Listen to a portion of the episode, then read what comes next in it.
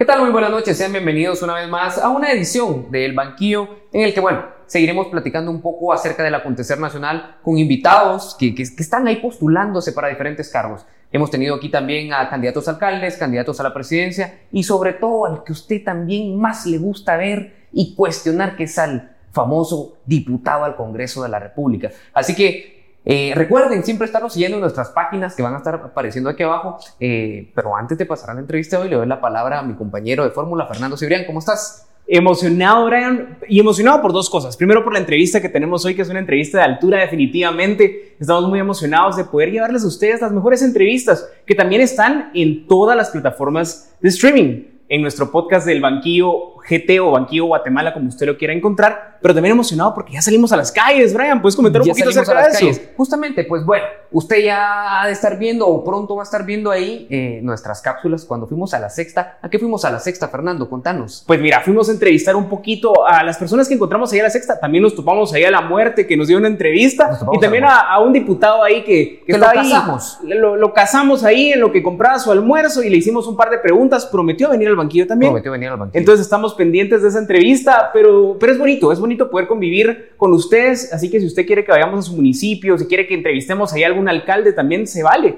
Mándenos un mensajito en nuestras redes sociales y comenzamos con esta entrevista que va a estar súper informativa. Así que Brian, ¿te parece si tiramos algunas pistas? Sí, si querés, bueno, eh, empiezo yo. Ministro de Finanzas en el periodo de, de Jimmy Morales. Ok, perfecto, presidencial en las elecciones del 2019 con el partido, eh, creo. ¿Ok? Perfecto. Lo presentamos de una vez. Ok, Lo voy a presentar vamos, de una vamos. vez. Así que nos acompaña el día de hoy el candidato a diputado por el Estado Nacional del Partido Cabal, Julio Héctor Estrada. Julio Héctor, bienvenido al banquillo. Mucho gusto, Brian. Fernando, hijo de Aldo. Eh, Fíjate que sobrino de Aldo, hijo de Alberto y sobrino de Aldo. Alberto es mi compañero. Ah, perfecto. Ah, un saludo a, a mi papá ahí. Nombre, Pues buenísimo. mucho gusto estar aquí con ustedes en el programa. La verdad es que es un privilegio y a mí me encanta este formato y les vamos a contar cosas interesantes. No, buenísimo, Julio Héctor, le comentamos. Es- Salimos a la sexta, salimos Claro. a platicar con la gente, sobre todo cuál es el sentir respecto a estas elecciones, qué opinan de los diputados, qué opinan de la gestión del presidente Yamatei, de los candidatos que han salido de los diferentes colores. Correcto. Y sobre todo nos decía la gente que ya está cansada de los diputados, que ya está cansada del político. ¿Cómo llegamos a esto, Julio Héctor? ¿Qué, qué, qué es lo que opina? Bueno, yo entiendo a la gente. Lo que hay es una desconexión total, total, entre los dignatarios nacionales y la gente. Yo menciono un par de ejemplos muy recientes, muy recientes. Eh, tal vez con mi sesgo de ministro, exministro de Finanzas. Se propone el presupuesto del año 2023 para la aprobación del Congreso. Hay un clamor popular porque el tráfico está destruyendo la vida y la calidad de vida de toda la población, la salud mental, ya no permiten ni que los niños vayan al colegio, están pasando horas en el bus para recorrer tres kilómetros. Es un clamor. Hay recursos financieros como no ha habido en los últimos 50 años en el erario público. Más de 20 mil millones de quetzales en caja. O sea, no es una restricción de dinero. Y ustedes se imaginan cuántos proyectos, teniendo el Congreso el clamor popular, teniendo el dinero, aprobó relacionados al tráfico, movilidad urbana, transporte público. Cero. Cero. Cero. Cero. Yo digo, una cosa es que tengan fama de que aprovechan las comidas, los viáticos y abusan del poder. Otra cosa es que tengan fama de que hacen negocios y se están enriqueciendo, que es fama que uno puede ver con los carros que andan, las mujeres y todo, cómo cambian sus vidas. Caballos también caballos, o sea, ya ni siquiera les da vergüenza. Pero otra cosa es que teniendo dinero, viendo la necesidad de la gente, no les importa. O sea, yo no entiendo, o sea, tendrían algún atisbo de intención política de ganar votos, porque diría, si yo apruebo un subsidio para recuperar 5 mil o 3 mil o 1.500 buses que salieron de circulación por la pandemia, porque no se podía cobrar lo mismo con 20% o 30% de Claro. ocupación que 100%, habiendo tenido la ley en el Congreso planteada por el, la- por el gobierno, no la pasaron. La podrían incluir en presupuesto 2022 o 2023, no lo incluyeron. Hubieran puesto estudios, ingeniería, diseño, puentes, no lo incluyeron. Entonces, y eso es una mención, hay temas de salud, hay temas de educación, o sea, Y tema no- las escuelas. en el presupuesto completo, en la propuesta y en el dictamen y en el decreto ley, no aparece una sola vez la palabra COVID. Como que aquí no hubiera pasado nada. Tres años perdidos de escuela. Y no hay un programa de remedial, no un programa de tutorías. Hay niños que empezaron enero a febrero de 2020 en primero primaria y ahora están en cuarto. ¿Qué van a saber leer, sumar, multiplicar? Y no hay nada, no hay nada. Entonces, no está de menos que la gente diga, el Congreso hace sus cosas y con mis necesidades no tiene absolutamente nada que ver. No, interesante. Yo creo que nos adelantamos también a hablar de estos temas. Vos vas a entrar ahorita a recuperar parte de, del marco normal, ¿te parece? Sí, sí, sí, sí. Bueno, eh, te conocemos también por ser ministro de Finanzas de la era de Morales, pero eh, me gustaría recapitular un poco porque tal vez hay personas que no te conocen muy bien. ¿Nos podrías decir quién es Julio Héctor en tus palabras para conocerte un poquito más? Ah, muchas Sí. Sí, tienes razón. bueno, Julio Héctor Estrada, eh, papá de Santino y Camilo, que tienen 14 y 17 años, esposo de Corín, que, tiene, que es suiza. Yo hice una parte de mi carrera fuera de Guatemala, soy graduado de Economía con dos maestrías en, negocios y en temas internacionales y seis, siete años de, experiencia en banca, inversión y trabajo en Suiza, Alemania, Italia y en, Asia. Eh, regresé a Guatemala hace 15 años, dirigí el Programa Nacional de Competitividad, después la Agencia de Alianzas Público-Privadas, estructurando proyectos como Metroriel y todo, y llevándolos al punto donde el gobierno tiene que tomar la última decisión de contratarlos si quiere hacerlo con transparencia. Luego fui llamado a ser ministro de Finanzas con Jimmy Morales, un poco menos de tres años, en un momento muy complicado de SAT, de destrucción, digamos, de la capacidad de recaudación, financiamiento, endeudamiento del Estado. Eh, logré algunas cosas, algunas cosas no las pudimos hacer, otras cosas se distrajo el país por un conflicto que se dio ahí entre dos grandes poderes. Y también como resultado de haber visto muy de cerca la operación de gobierno transversalmente y sentir que el gobierno y el país dependía de la capacidad de gestión y de la capacidad de armar buenos equipos y saber exactamente cómo hacer las cosas. Participé en la elección pasada, en el 2019, con el partido Creo. Eh, fue una experiencia espectacular. Para presidente. Para presidente. Eh, ahí competí con Edmond Mulet, que es con quien nos hemos aliado ahora. Él quedó en tercer lugar, yo quedé en octavo. Pero juntos hubiéramos pasado a segunda vuelta. Claro. Entonces también hace un año, un poquito más, viendo, ya saliendo de la pandemia y todo, viendo si seguía o no seguía, yo tenía unas ofertas para trabajar fuera de Guatemala, también soy desarrollador inmobiliario. Eh, hablé con Edmond, me gustó su libro, eh, hablé con él y dije, mira Edmond, no tenemos que competir, nos quitamos votos, hicimos una alianza de, de, él va más adelante que yo, creo que es un excelente candidato, un excelente presidente, le dije, yo quiero ser parte del proyecto, parte central del equipo que va a implementar y desarrollar todo lo que tenemos y ser protagonista en el partido. Entonces me dijo, encabezar el Estado Nacional, yo voy a presidente, y trabajamos juntos y hacemos un proyecto para transformar Guatemala. Y heme aquí ahora, después de que me citaron 200 veces cada año, 225, 600 citaciones del Congreso, me volé en tres años de gobierno. Y de haber tenido mucho diálogo y, y mucho enfrentamiento con el Congreso, ahora puedo participar, pero con la convicción de que nuestra alianza y nuestra participación conjunta tiene una oportunidad de ganar el Ejecutivo, que tiene que trabajar junto al gobierno con el Congreso para hacer, más adelante hablaremos de grandes proyectos de transformación del país, que son ineludibles, que son totalmente posibles financieramente, que se pueden hacer y que el país pueda acometer con confianza y con un poco de capacidad técnica de desarrollar detalles de las cosas que son importantes y con honestidad y con visión de largo plazo. Julio Héctor, Seguramente en la casa usted televidente se está preguntando, ¿por qué el partido cabal? ¿Por qué Edmond Mulet? ¿Qué le respondería a la gente? Eh, Edmond y yo nos conocimos antes de la elección pasada. Antes de eh, que los dos fueran figuras políticas. Figuras políticas. Eh, él ya iba en su camino, yo estaba en otro plan. Competimos en esa elección. Siempre nos tratamos con mucha caballerosidad. Él es un caballero. Eh, cuando yo leo su libro como adicional, él es una generación arriba de la mía, digamos. Él es más compañero de los tiempos de mi mamá, así como yo soy compañero de los ah. tiempos de sus papás. Claro, ah, sí, definitivamente. Estamos como en tres saltos generacionales. Eh, pero su vida fue una vida de lucha, eh, de, solo que en otro momento más con los militares, pero igual la persecución legal, eh, de una carrera nacional e internacional de méritos y de mostrar fuera, jugando en ligas mayores, su capacidad y su implementación me parece una persona honesta, una persona capaz, eh, que tiene cintura política, sabe jugar el juego político, pero también lo hace por algo superior, no está por negocios, no está por desquitarse de alguien, por reivindicarse, sino porque realmente teme que el país se convierta en un estado fallido. Y ha dirigido grupos de 30 mil personas tomando control de países. Entonces pensé, ese liderazgo que yo quiero, vi otras personas en el partido que me parecieron que eran buenas personas, buenos cuadros, gente que me da confianza. Eh, Y vimos, además, yo había hecho unas encuestas en el 2019, después de la elección, donde mi segundo y tercer voto en mis 4% que obtuve era Edmond. Y el segundo y tercer voto en su 11% era yo. Ok. Entonces, claramente sí, competíamos por el mismo electorado. Sí, pues. Entonces, la decisión de participar y seguir construyendo, tal vez subía mi capacidad electoral, a lo mejor le pegaba al gordo y yo surgía, pero lo más seguro es que nos íbamos a dividir el voto. Sí. Seguramente. ¿Qué es lo que pasa entre tanto partido? ¿no? Entonces dije yo, no, no le pu- puse ninguna condición, solo dije quiero ser parte del proyecto, ser un protagonista principal. Eh, porque quiero construir el plan de detalles y, y ayudar a armar los equipos. Eh, y realmente decir, yo no tengo que ser presidente de este país, yo lo que quiero es generar cambio. Ok. Eh, desde el rol que me toque jugar, me, me gustó ser ministro de Finanzas. ok. Eh, me gustará ahora tal vez tomar un rol protagonista desde el Congreso Ujú. eh, armando los equipos, participando en la transición y siendo esa conexión para poder hacer esos grandes proyectos que me inspiran, que podemos hablar más adelante, Ok.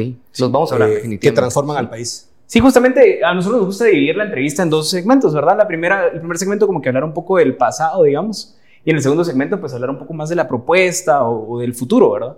Y hablando un poquito del pasado, eh, Julio Héctor, contanos, ¿cuál es tu relación con Jimmy Morales? ¿Todavía hay relación ahí? Sí, eh, es, es una historia larga, pero Ajá. cómo llego yo al gobierno es un poco una carambola A que ver, hay. contanos. sí, ahí, contanos, contanos, un poquito. Un poquito. Bueno, la historia es que, Muy sucinto, no hay problema. muy sucinto, muy sucinto, eh, uno de los asesores de Jimmy conocía a uno de mis hermanos, mucho más chiquito que yo, eh, y que nos habíamos conocido en una reunión, tenía un de- debate Ajá. eh, sobre vivienda, y nosotros somos desarrolladores de vivienda. Ajá. Entonces, mi hermano, que se parece mucho a mí, que es 11 años más chiquito, Fernando Ujú. se llama, eh, Fernando Estrada, Ujú. eh, lo acompaña todo el día en la, la visita.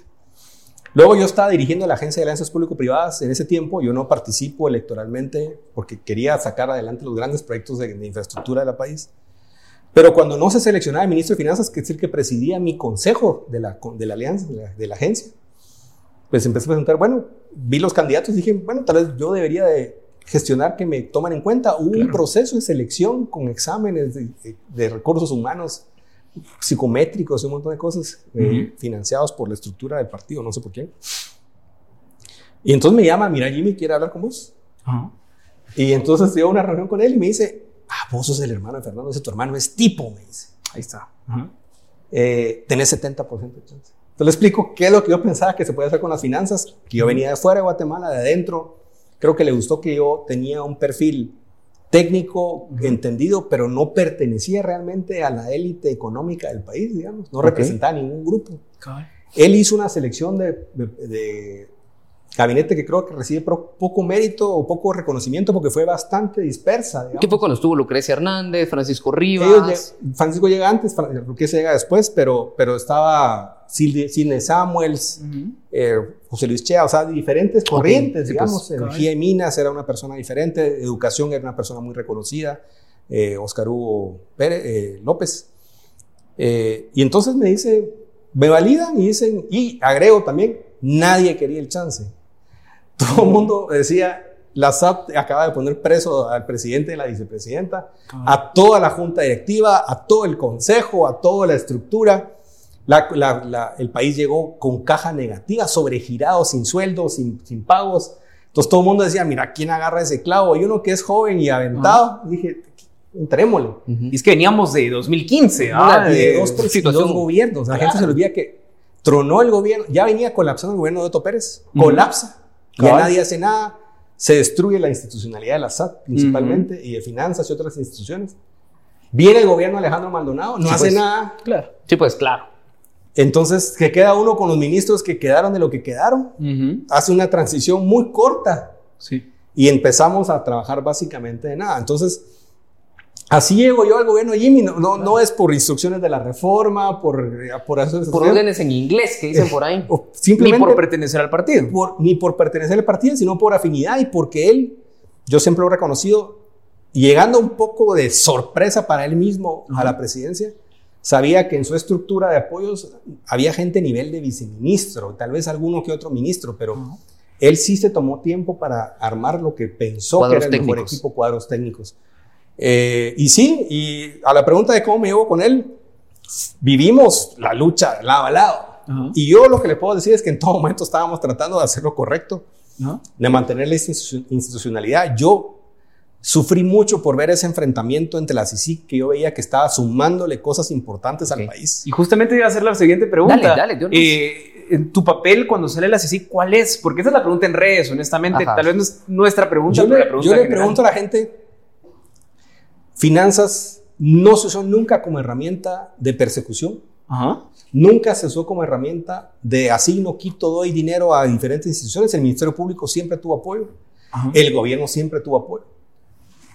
En algún momento yo tuve diferencias con el presidente Morales sobre alguna otra acción y se lo dije, pero tampoco uno es, uno es subordinado, no puede imponer las Claro. cosas que quiere hacer. Ajá. Eh, y en ningún momento él me pidió que hiciera nada incorrecto o que utilizara la fuerza del ministerio, las asignaciones. Veníamos de recuperar las finanzas públicas. Entonces la gente dice, pero ¿por qué no renunciaste y lo denunciaste? Pues sí lo hice, solo que un año más tarde, ya habiendo consolidado la transformación de la SAT, que nos tiene ahora con 60% de recaudación adicional, con la FEL que montamos nosotros, toda la digitalización de la SAT, subir toda la nube, la transformación inclusive de los procesos de compras y adquisiciones, montar subasta electrónica inversa, que políticamente han decidido no usarla, son otros 100 pesos, pero se hicieron las pruebas y se demostró que se podía usar, digitalizar la compra directa, abrir el Ministerio de Finanzas en presupuesto abierto, da- datos abiertos. Yo todavía hoy entro a datos abiertos, bajo los Excel, hago tablas dinámicas y te puedo decir exactamente qué gasta desde el IX hasta el IRTRA, hasta el. Ministerio de Comunicaciones y todo está montado y es porque digitalizamos, hicimos datos abiertos.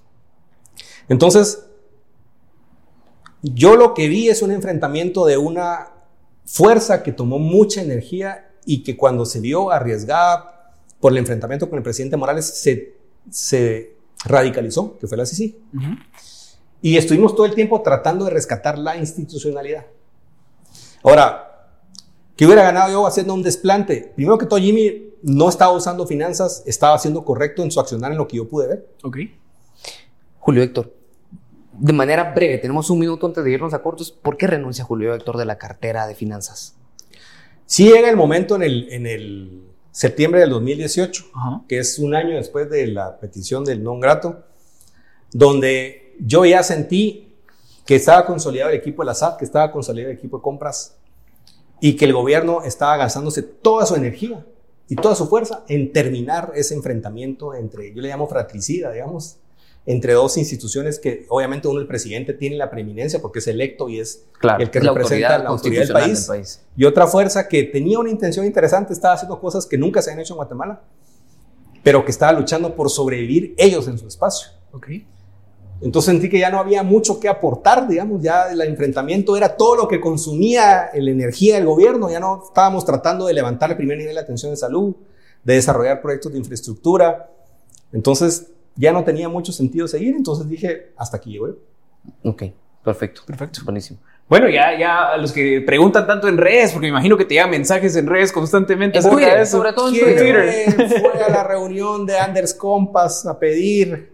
Bueno, fuimos todo el gabinete y encima esa decisión de la Corte de Constitucionalidad, donde ampara una petición de salir Anders Compass de Guatemala, Ujú. Es un, a lo mantengo al día de hoy, es la decisión más absolutamente burda y antilegal que he visto en mi vida en una corte. ¿sí? Y que, la, y que eso de que el gobierno, el presidente, no pueda mandar una carta al canciller de otro gobierno a decir, por favor, cámbienme el embajador. Yo no sé cómo la gente puede imaginarse que una corte puede fallar en contra de esos poderes del gobierno. Era un uso totalmente Por desproporcionado. eso le llamaron la Corte Celestial también, ¿no? Y además, que en el argumento que utilizan para defender esa decisión de una manera totalmente jalá, se pasaban volando todo el trabajo del Ministerio de Finanzas, porque decía, toda mi relación con Banco Mundial, BID, IFC y todo, era totalmente una relación delegada del presidente, y ahí decía, no puede delegar el presidente las funciones al canciller.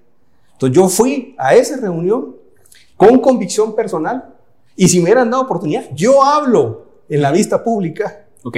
porque lo que habían hecho era total y absolutamente anticonstitucional y en contra de los intereses del país. Pero el país estaba polarizado, entonces, como estás hablando en contra de alguien que supuestamente era un respaldo de la CICIG y ese movimiento, vos estás en contra de todo. Aparte unas fotos muy desafortunadas donde yo estaba así como con mucho calor. Pero Ese es el Pero punto. lo haría otra vez. O sea, Ok, al final ok. yo estaba defendiendo lo correcto porque eso fue lo que me tocó hacer, Ujú. defender la institucionalidad. Ok. Perfecto. Bueno, y Excelente. vamos a hablar un poquito de la Corte de Constitucionalidad más adelante porque hay ahí una herencia que nos dejó en el Congreso de la República también. Totalmente. Una herencia que nos dejó. Entonces síganos en redes sociales, vamos a subir lo mejor de esta entrevista a TikTok también, así que no se lo pierdan. Regresamos en breve aquí al banquillo en Más TV.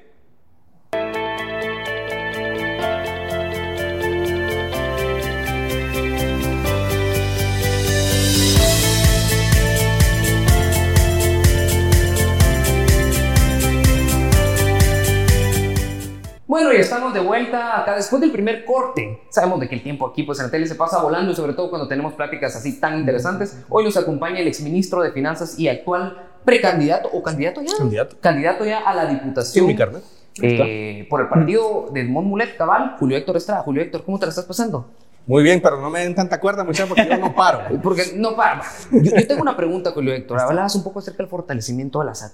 Parece que ahora también vemos un monstruo, que es la SAT, en el que parece también aquella. eh, el libro de 1984 que, que le quiere estar eh, controlando todos los movimientos a los ciudadanos y la SAT vemos una SAT que ahora quiere controlar cuentas, relojes, carros, todo. ¿Qué opinas de esta SAT?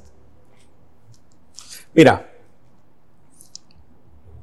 cuando nosotros tomamos la SAT, estaba totalmente desestructurada, sin liderazgo, sin gerencias, nadie quería asumir la responsabilidad del puesto. Eh, los sistemas estaban desarmados, entonces empezamos a construir sistemas. Entonces fue que la creación de la factura electrónica en línea, digitalización de los procesos de auditoría, porque al final, en el mundo en el que vivimos, la data es todo. digamos. Claro. Y una institución que no manejaba data no estaba funcionando bien. También hicimos algunos cambios legislativos que fortalecieron la capacidad de la SAT. ¿Cómo?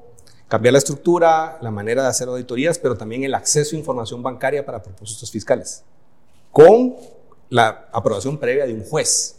Se ha usado poco, pero la amenaza de que se use está ahí. ¿sí? Se digitalizó, por ejemplo, la factura, se, se- se hizo obligatorio el tema de la factura electrónica en tiempo real. Eso básicamente eliminó la venta de facturas, porque no tiene sentido estar viendo Sí, pues. facturas y automáticamente puedo ver que el otro no pagó su IVA no presentó la declaración. Claro. Eh, se hizo la, la declaración digital, unos cubos de datos para compartir información hacer auditorías cruzadas. Eso ha resultado en un aumento de 50-60% de la recaudación, un crecimiento no visto nunca antes, que tiene que ver con algunos efectos macroeconómicos que podemos hablar más adelante también, que tienen que ver con las remesas, eh, y un crecimiento en las importaciones.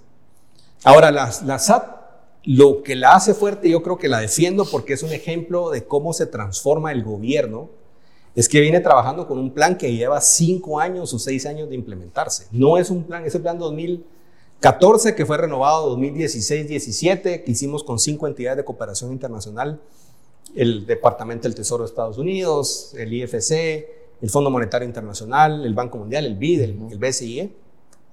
Y ahora lo han renovado y han seguido ejecutando las diferentes etapas.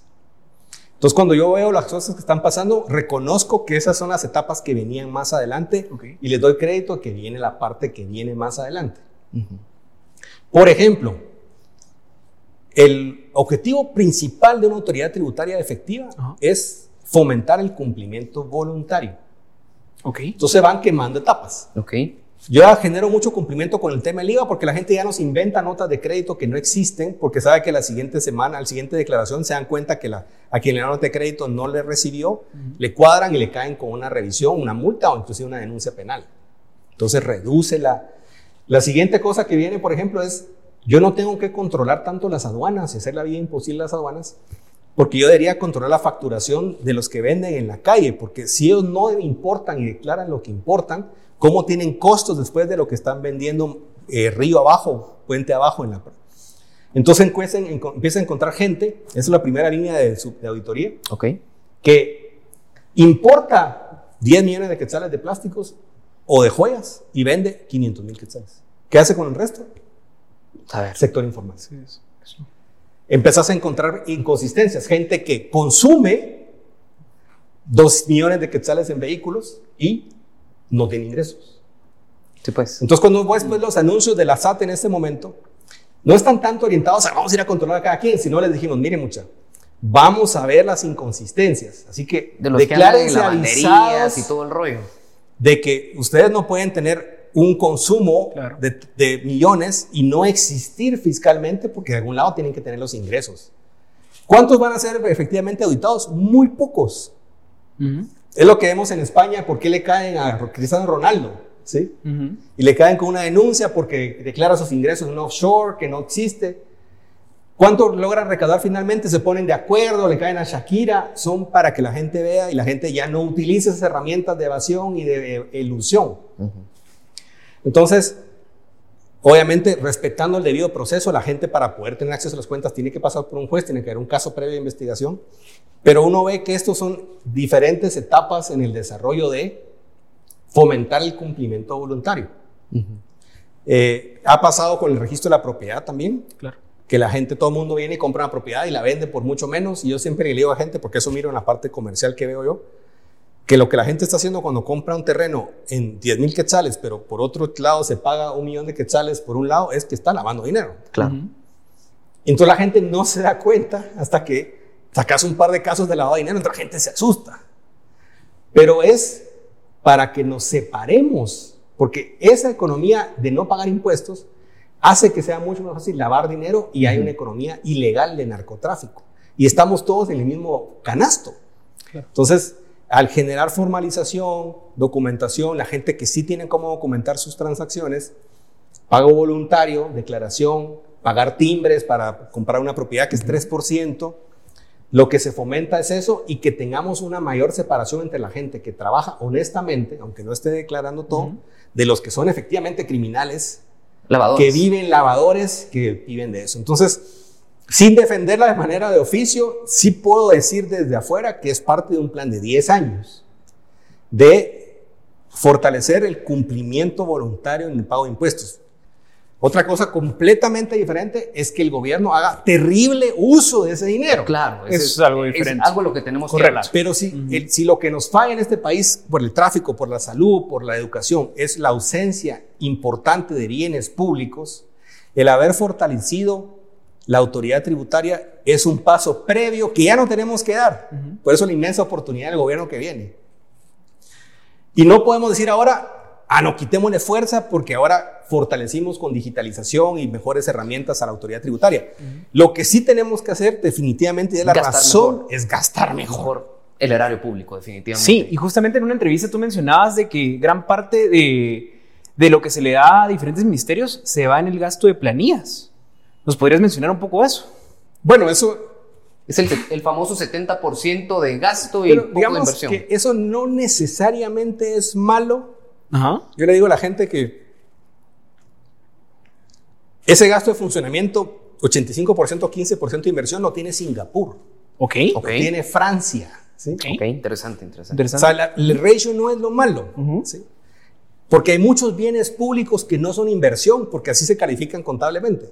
Si yo lo que tuviera es que estoy creciendo mi nómina porque tengo más policías, más enfermeras, O un sistema Más maestros. tal vez. Ajá. más maestros dando clases auxiliares y, y se- yo presento, pienso que para resolver el problema del agujero que se hizo con el COVID, hay que contratar unos 25 mil maestros y ponerlos a dar clases y tutorías durante dos o tres años. Eso implicaría más gasto de funcionamiento. Si yo estoy usando ese dinero para pagar insumos, alimentación escolar, medicamentos, todo eso es funcionamiento. Eh, no está mal porque estoy prestando, estoy invirtiendo en capital humano, Ok. no solo en capital físico. El problema es cuando uno sube, los, sube las asignaciones, como pasó finalmente este año con el organismo judicial. Ajá. Le subo las asignaciones, le subo las asignaciones, y en vez de abrir más tribunales, de contratar más fiscales, más agentes fisca- de- de- oficiales de la corte, más jueces, se receta un aumento salarial de la grandeza. Un saludo a los magistrados que se acaban de incrementar ahí. Ahí está. Y encima, yo lo que encuentro ofensivo A ver, a ver. es que se incluye un acuerdo donde se pagan no business, sino first class en los vuelos Sí. y equipaje extra. Dos valijas por aquello que van a viajar de shopping. Pobrecitos los magistrados. Han de necesitar comprar ropita afuera. Puede ser, puede ser. encargos, digo yo, mucha, o sea, yo entiendo que hay que pagarle bien a los magistrados, inclusive yo no pelearía tanto con el aumento per se, sino con el mensaje de encima nos damos eh, business, no business, first, primera clase, taxativamente en el acuerdo, ¿sí? Entonces digo yo, ¿Y esa las camionetas blindadas. La, nuevas camionetas la desconexión total con, con las personas. Entonces, regresando a tu pregunta, uno de los grandes riesgos que hay con haber aumentado los ingresos tributarios de forma importante, que, que, por ejemplo ya se comprometieron algunos, pero no se han comprometido todos. No ha reaccionado el aparato público. Es que lo peor, lo peor que podrías hacer si tenés más ingresos es agarrar en las 100 instituciones públicas del Ejecutivo y darle a todas más la misma proporción. Cero accountability, cero responsabilidad, cero apuente estratégica. Es mucho más interesante decir, voy a apostar fuerte por resolver problemas de salud y educación. Y a los demás los voy a dejar igual. Y un poco a seguridad, porque estamos con un problema de, resalto y, recuperación de los problemas de violencia. Y vamos a tomar deuda para hacer grandes proyectos de infraestructura de la ciudad y del área metropolitana y de todo el país en la parte de urbanización. Pero si no se hace de una manera estratégica, ese gran salto de haber logrado aumentar la recaudación se va a ir distribuido en todos, entonces todos van a tener un poquito más, todos van a comerse un poquito más y van a presentar los mismos resultados. Julio Víctor, eh, hay muchos temas que tenemos que seguir hablando. De manera breve te quisiera preguntar, hay una cultura del guatemalteco de que si tiene, consigue un trabajo en el Estado, pues ya la hizo, que tiene que aprovechar la oportunidad, que una plaza, que esto y que el otro. Y vemos que esa cultura se traduce en todos los funcionarios públicos, aparte de los magistrados que se recetaron ahí no solo vuelos de primera línea, sino que también camionetías blindadas. También vemos una municipalidad de Guatemala que a todos los concejales y a los síndicos camionetías nuevas. O sea, ¿cómo cambiamos esa mentalidad de que el guatemalteco y de que el funcionario público, el llegar a un cargo, no sea para ellos el, la oportunidad de poder tener El loteriazo en plena crisis. Un loteriazo, cabal. Ahí está. De, de, que sea su elevador social, digamos. Cabal. ¿Cómo cambiamos? ¿Y cómo garantizar que en el partido cabal no van a haber funcionarios, próximos funcionarios, que lleguen con esa mentalidad? Mira, eso se estudia en muchos lugares y es bien difícil de hacer legalmente, digamos. O sea, eso se llama exceso a legislación. La primera cosa más importante para transmitir ese mensaje es el liderazgo, el ejemplo. Okay. Yo conozco a Edmond Mulet, no es una persona ostentosa, no lo hace por dinero, va a ser frugal en su gasto, no tiene necesidad. No, Tiene que inscribir en un carrito, en un bocho. No lo define. Cuando vos tenés una persona que el gasto suntuoso lo define y es lo que lo hace realizarse como persona, preocupate. El que anda, el que tiene que tener jet privado, el que tiene que andar en carros de lujo y ropa y solo Salvatore, Ferragamo y marcas Gucci, Hermes y todas esas cosas. Porque lo que, lo que lo lleva a participar es su deseo de enriquecerse. a mí me toca ir al Congreso. ¿Cuál es la primera propuesta que hemos desarrollado nosotros? En paralelo, llegue o no llegue al Congreso.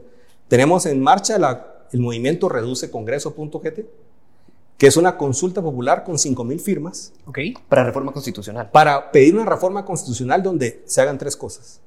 Se reduzca a la mitad el número de Congreso y se quede fijo para siempre en 80 diputados. 260. Okay. Que los diputados sean electos en distritos pequeños, quiere decir, tres, Escuinta tiene tres, tres diputados, son tres distritos y ahí gana uno y ninguno, segundo, no hay listados, se acaban los listados. Ok. Como se vota en Estados Unidos, hay competencia y gana en Inglaterra, en Francia. No hay listados, sino que se vota y gana el, el distrito de Escuintla, Guanagazapa, Palín y San Vicente Pacaya, elige un diputado y los otros pierden. Entonces, con cara invisible para que tengamos esa conexión con la gente. Segundo, ponemos un techo en 0.4% del presupuesto en el gasto del Congreso, lo cual implicaría de 1.200 bajarlo a 400 millones de quetzales. Y como transitorio de eso, reestructurar el Congreso, no a ley de, de organismo del, legislativo. Recontratar en proceso competitivo a todos los que serán, que serán menos, porque ya no puedes tener 4.000 de empleados, sino solo 1.200, porque no te alcanza. Eso implicaría quitar los pactos colectivos y que no puede ser inconstitucional porque lo estamos haciendo en la Constitución. Sí, pues. La reestructuración del Congreso, creando una nueva ley legislativa, está inscrita en el Congreso. Porque si no te dicen, no es que hay derechos adquiridos y la Constitución, entonces le digo, miren, ¿saben qué? La gente se indigna de que hay un mujer ganando 60 mil pesos al mes, Claro, que haya un conserje ganando 40. Y pone todo el mundo dice, nada más. mire, lo siento, pero es que no podemos hacer nada. No podemos hacer nada. Sí, si la constitución nos protege, cambiemos la constitución, hagamos una reforma y pongamos un transitorio donde digan, reestructura el Congreso, despida a todos, contrate a todos y hágalo en un proceso competitivo y por carrera. Y de una vez, ya que estamos en eso, lo transitorio es sálgase del Parlacén de forma inmediata para que dejen de tener. Y, no, y aparte de proponer eso, no estamos proponiendo nosotros en campaña o for- no tenemos candidatos al Parlacén. Claro, eso lo, lo vimos en la asamblea. En la- en la Desde asamblea. la pasada. Desde la pasada, el pasada. humanista no propuso.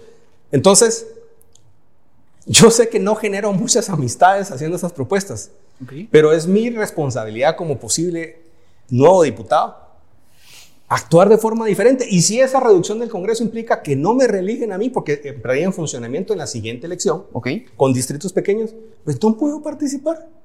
Simple. Pero tenemos que darle un mensaje a la gente, si no lo que estamos generando es una convicción de la gente de irse en contra del sistema, porque siente que el sistema no funciona para él, es una burla descarada.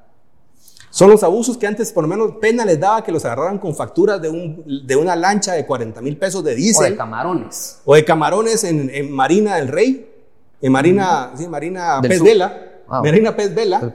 Trein- o sea, tengo asignación de diésel, le metí 12 mil pesos de diésel a un yate. Pero por lo menos pues, buleabas un poco. Ahora, como ya no hay medios, solo que hay medios alternativos y hay un poco, la gente se le olvida, ya toda la gente lo racionalizó con que no va a pasar nada. Y lo que estamos sembrando en este país es una sensación de que el país solo lo arregla una revolución radical. Julio Héctor, de- dame, dame chance de hacer Sí, dale. Para muchos diputados, para otros 80 diputados, eso sería meterse un balazo en el pie. ¿Cómo motivar a que voten por algo que les está yendo en contra de, lo- de sus intereses, pero obviamente a favor de los intereses del pueblo? ¿Cómo motivar? ¿Cómo, cómo enarbolarían esa bandera? Por eso no hemos dicho que eso no es una oferta de campaña, sino que estamos en el proceso de reunir las firmas. Queremos que la gente se movilice, hay un movimiento de change.org y todo, que juntemos cientos de miles de personas aclamando los cambios. Porque el gobierno que venga, si quiere hacer cosas diferentes, tiene que gobernar con la fuerza política y con la gente. Totalmente. Solo la gente, la movilización de la gente tiene la capacidad de generar cambios transformacionales. Y no los estamos sacando a nadie, pues. Pero la gente tiene que sentir ese llamado de la gente zamateando la puerta para que digan, bueno, mucha, hagamos algo diferente. Como y en las marchas encerronas. marchas, encerronas, no es que citemos al- a, las- a la sedición, pero que la gente sienta que hay ese sonido, que no solo es el presidente o un grupo de diputados, sino que es el pueblo, que en números de cientos de miles de personas dicen, yo estoy pidiendo cambio, y por eso yo tengo esperanza de que esas reformas constitucionales que van a consulta, miren, la consulta popular del 2019-18 para el tema del ICE costó 135 millones de quetzales. A mí me han dicho, me pidió 300 millones, yo era ministro de Finanzas, me pidió 300 millones el. TSE, el TSE, El TC. y se gastó 135 o 150, algo así. Es visto bien utilizado. Claro. Metamos tres o cuatro consultas y hagámosle cambios específicos a la Constitución. Eso es mucho menos arriesgado que una asamblea constituyente, que es tirar los dedos al aire y a ver cómo caen otra vez ordenados. ¿Y cuánto dinero se pierde en un mal contrato asignado al Ministerio de Comunicaciones? 200. En los 3 mil millones de quetzales de Covial. de... 3 mil millones de quetzales de Covial adjudicados a dedo en marzo del año pasado para reparar 30 carreteras. Ya se gastó el 90%. ¿Y dónde están las 30 carreteras? Que no puede decir que están en Quiché o en Huetenango, porque las 30 carreteras son las principales carreteras del país que tenían que ser remozadas y, re- y recapeadas. Ahí se perdieron mil millones de quetzales. Ahí podemos hacer cinco consultas y utilizar al pueblo para co-gobernar. Esa es la aspiración que tenemos nosotros y que esperamos poder realizar. Ok. Bueno, yo tengo varias preguntas. Eh, la primera sería, si en dado caso se diera esta consulta popular, se llevaría a cabo, me imagino yo, por el Tribunal Supremo Electoral. Definitivamente. ¿Confía usted en el Tribunal Supremo Electoral actual?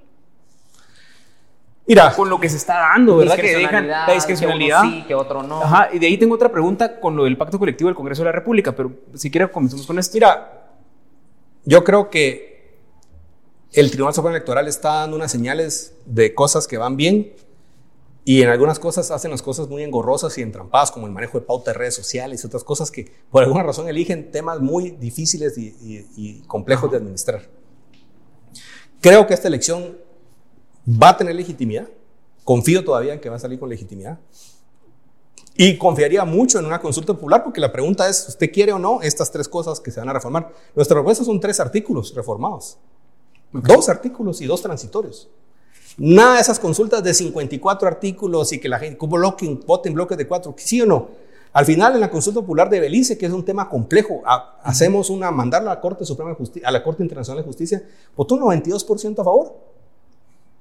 92% de la gente votó a favor. Yo estoy seguro que eso fue una buena acción de involucrar a la gente en grandes decisiones del país. Entonces, por ese lado, estoy tranquilo. Yo creo que se puede hacer.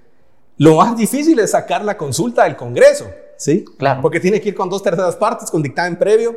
Hay que negociar, va a ser un agarrón de la gran diabla, ¿sí? Va a haber que jugar lucha libre, tirarse al piso, hacer caso. Y definitivamente llamar a la población a que sea espectadora en el palco también y, afuera, en las calles. Esté detrás de esos cambios porque son cosas muy puntuales. Y de repente no son de 80, sino se negocian 120. Yo creo que en cualquier escenario el país funciona mejor con menos diputados. En vez de haber 19 bancadas, va a haber 6. Eso genera más gobernabilidad. Hay sistemas de información que no existían hace 40 años. Entonces, con redes abiertas, datos, redes sociales, puede haber mucha más interacción con el electorado. La representación perfectamente se puede ejercer con menos personas y así hay menos también intereses y menos bloques y hay más posibilidad de hacer alianzas. Inclusive el, el, Congreso se empezó a operar cada vez peor desde que subió de 80 a 112 y sobre todo cuando se fue de 112 a 160. Ahí se partieron las bancadas, empezaron las negociaciones complicadas. Entonces, si ya lo vimos, si esa ley la pasaron en Estados Unidos en 1929. Okay para restringir en 430 el número de diputados, que para Guatemala 430 Estados Unidos tiene equivalente a tener 20 diputados. O ya estamos siendo civilizados y estamos poniendo 80. Ok. Tiene por habitante. Entonces se puede hacer. Y yo creo que se puede manejar con el Tribunal Supremo Electoral, que espero, espero salga fortalecido de esta elección y no debilitado. Ok, mi siguiente pregunta sería eh, bueno, en el Congreso sí se vieron salarios superfluos para personas que pues, eran encargadas del mantenimiento y así. Servir cafecito. Pero en, desde luego de la presidencia de Mario Taracena, muchas de esas personas ya no están. Y ahora pues hay un manual de puestos y salarios que regula topes de salarios para personas que tienen cierta calidad de estudios. Por ejemplo, si tienes una maestría o tienes cierta calidad, o sea, si tienes ciertos años de servicio, tiene topes. Y ningún trabajador del Congreso de la República que hoy quede contratado puede ganar más que un diputado. Okay. Entonces, eso ya está establecido el día de hoy. ¿Qué sería diferente el manual que está hoy con la propuesta de usted? Es mucho más ambiciosa. Porque lo que, lo que hizo Mario Taracena creo que es un paso que, por cierto, en, la última, en las últimas dos presidencias del Congreso se han volado la barda. Ha metido más 0.21 en lo que tenía el límite, ha metido más 0.22 de lo que tenían de límite. Y como no ha pasado nada y no les cae la Contraloría, ya no hay ninguna sanción social, el hecho es que han inflado el gasto del presupuesto, que inclusive aprobaron un presupuesto ya de 1.100 millones, que si le quitamos el PDH y, la organización de la tortura y esas, igual es un presupuesto de 900 millones de quetzales. Para el Congreso. Para el Congreso. O sea, sí ha crecido de 250 a 900 en un periodo de unos 15 años. Y sobre todo, 2016, 17 baja el proyecto de presupuesto, 18 se mantiene, 19 sube un poco, 20, 21, 22 y 23 se levanta otra vez porque ya nadie revisa nada. Hay desconexión total. Entonces, en general, no se está honrando el 100% de ese acuerdo específico porque el número de asesores de 029 no se ha mantenido con la regla específica. Hay unas denuncias importantes. Segundo, ya quedó un monstruo de 3.000 personas porque ya existían y no las quisieron eh, sacar porque probablemente en tribunales de trabajo iban a perder los casos, entonces para qué sacarlos iban a perder tribunales, hay derechos adquiridos. Entonces yo sugiero que para ese caso particular en la reforma va que no hay derechos adquiridos porque se está reestructurando por mandato constitucional la institución de forma integral y retamañando, o sea, resizing sería en inglés, reajustando a una... Y por eso es importante reducir la cantidad de diputados, porque si bajo la cantidad de diputados puedo legítimamente bajar la cantidad de funcionarios. Claro. Ok. Que una de las grandes deficiencias recientes del Congreso es que hacen las leyes técnicamente muy deficientes. No saben lo que yo jugué en el Ministerio de Finanzas de defensa, de detalles totalmente antioperativos que nos dejaban con los brazos amarrados. Por ejemplo, buenas intenciones, la reforma de ley de contrataciones de 2015 quita el inciso de compras por emergencia con acuerdo gubernativo. Entonces yo les he explicado a la gente que, ok, solo se puede comprar por emergencia con un estado de calamidad. Entonces si hoy, de aquel lado, no sé de qué lado estamos aquí, Se rompe el tablero eléctrico del Hospital San Juan de Dios y cuesta 250 mil cambiar el tablero eléctrico. No se puede contratar. No se puede. Porque no puedes contratar más de 90 mil quetzales. No es estado de calamidad, porque no es calamidad pública. Claro. No es estado de emergencia nacional. Entonces, ¿cómo lo contratas? Pues habría que reformarlo. No se puede. Y hemos tratado de hacer las reformas porque técnicamente detallitos que bloquean compras y importaciones, etcétera, hicieron una ley nueva para poner un régimen especial para el sector agrícola pagando un 3% de impuestos definitivos y pagaba en teléfono y con pago previo, o sea, una estructura muy simple, pero le pusieron unos artículos adicionales ahí en, en, en, el enmiendas de Curul, entonces lo hicieron infuncional y han pasado seis años y no se hace nada con esa ley. Entonces, tiene que haber gente capaz de carrera, de respaldo, esa es la esencia de los congresos del mundo y de la función pública en general. Entonces, el país tiene que enfrentar que no es donde estamos ahora y no por mantener una estructura de derechos. Yo estoy 100% de acuerdo en pagarle una indemnización significativa, inclusive un paquete especial de retiro a toda esa reestructuración. Pero va a ser mejor decir, Costa Rica hace un puerto nuevo en el Atlántico, el puerto Moín. Tenía un sindicato espantoso que no permitía que resolviera un problema de 25 años de un puerto infuncional. ¿Qué hicieron? compraron al sindicato. Le dieron 50 millones de dólares, como 300 mil dólares a cada sindicalista. Sí, pues. Habría que hacer lo mismo que en Guatemala. Y ya. No queda de otra. Pero estaban matando al, desarrollo del país. Y el tema es compensación por valor futuro y una, una negociación seria, agresiva, que defienda los derechos. Pero no podemos tener esa gente porque además no solo lo que cuestan, lo que saben, sino lo que representan para la gente afuera. Julio Héctor, definitivamente pues necesitamos tecnócratas dentro del Congreso de la República, cosa que no sé qué vas a pensar, pero a mi juicio que muchos TikTokers y modelos que se están postulando, no sé si van a poder estar a la altura de esos debates constitucionales, no sé qué te parece. Y comentadores también deportistas, también que han salido por ahí. Miren, yo he hecho banca de inversión internacional, fusiones, adquisiciones, negocios de miles de millones de dólares. He tenido la oportunidad de vivir fuera de Guatemala, en Asia y en, en Europa.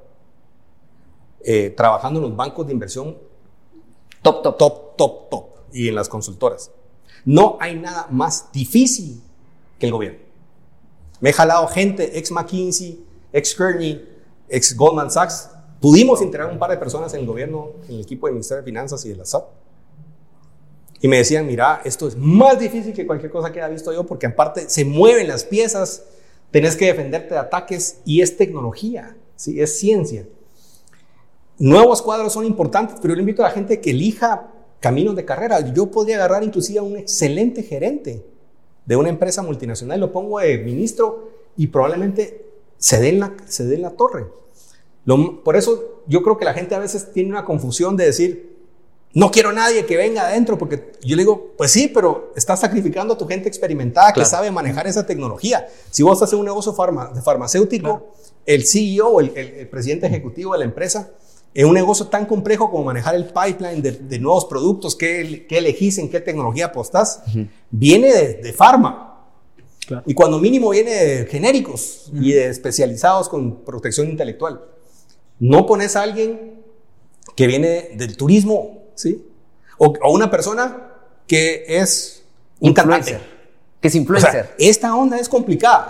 Yo creo que hay que participar de forma diversa generar experiencia. El Congreso es un poco diferente porque es más habilidad y negocios, no, negociaciones, no quise decir negocios.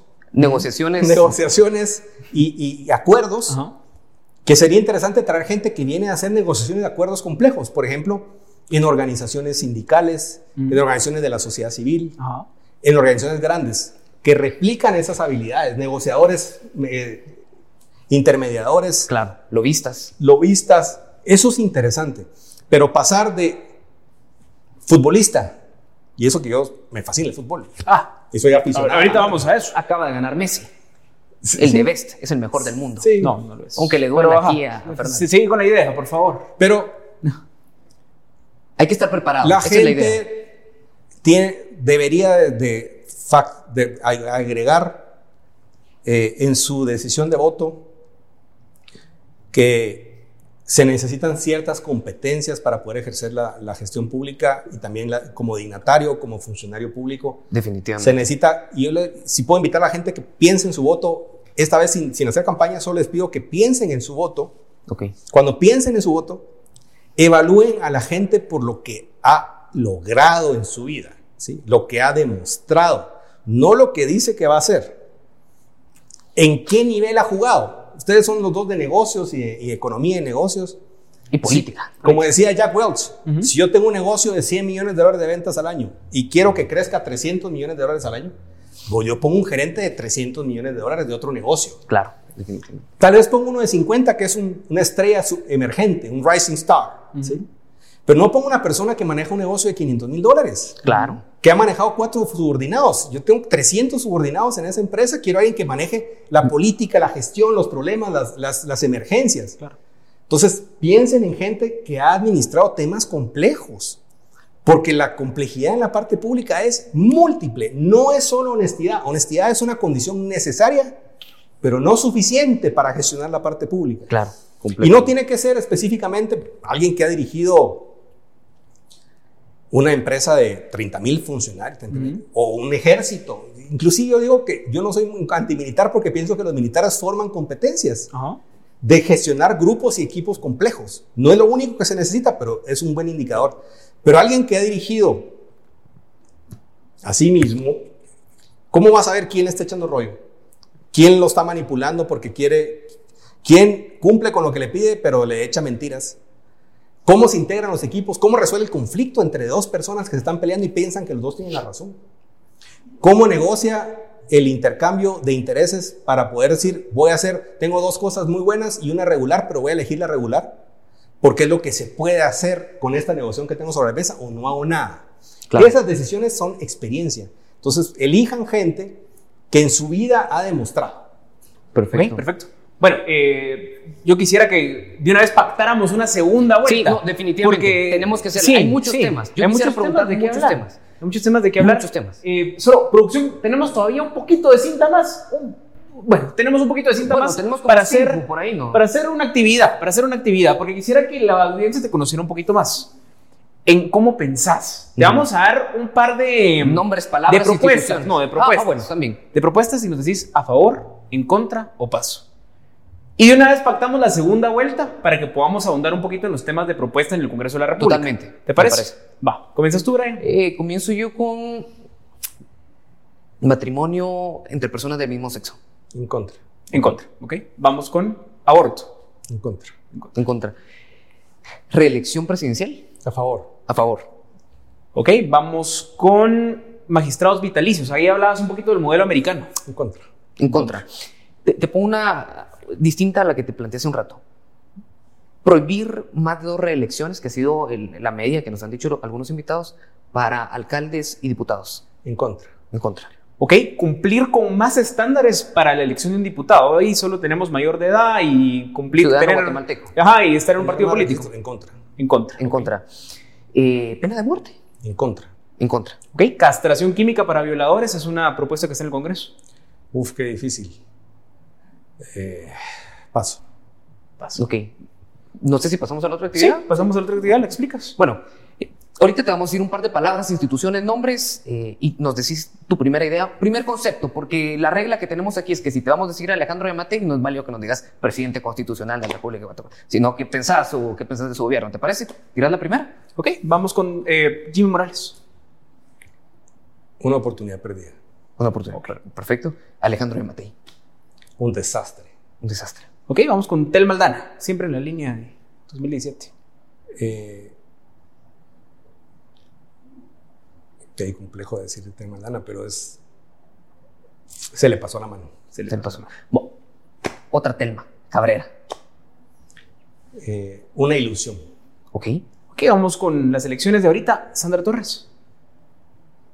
Más de lo mismo. Ok. Roberto Arzú.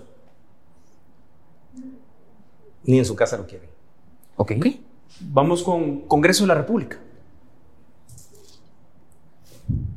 Hay que rescatarlo. Ok. Voy con Ricardo Quiñones. Un técnico. Ok, vamos con compromiso, renovación y orden, creo. Tu ex partido. Buenas intenciones. Ok. eh, Cristian Álvarez.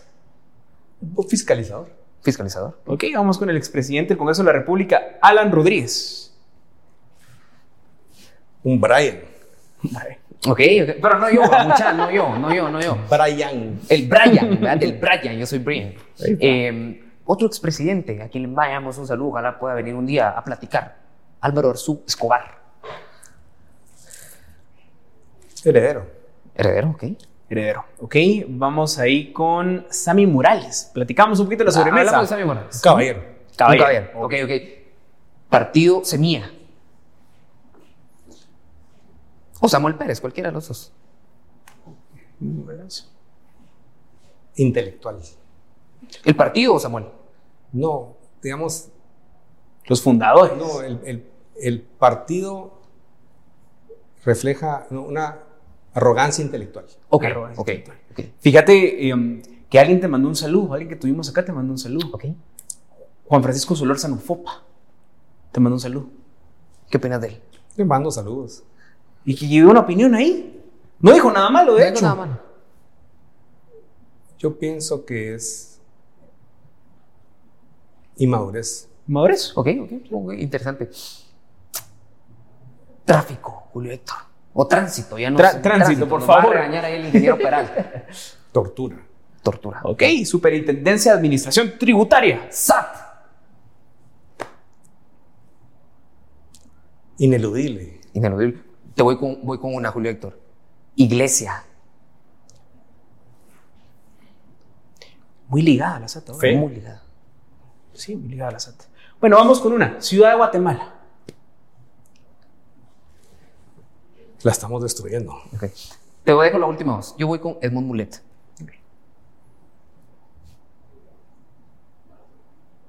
Un luchador. Ok. Es que como que si estuviéramos jugando uno, yo te la devuelvo y íbamos con Cabal. No sé si le había dicho ya. No, no, no. ¿Cabal? Ajá. Una posibilidad. Ok, bueno, terminamos con esta. Guatemala, Julio Héctor. Guatemala. Un país con tanto potencial despreciado. Perfecto.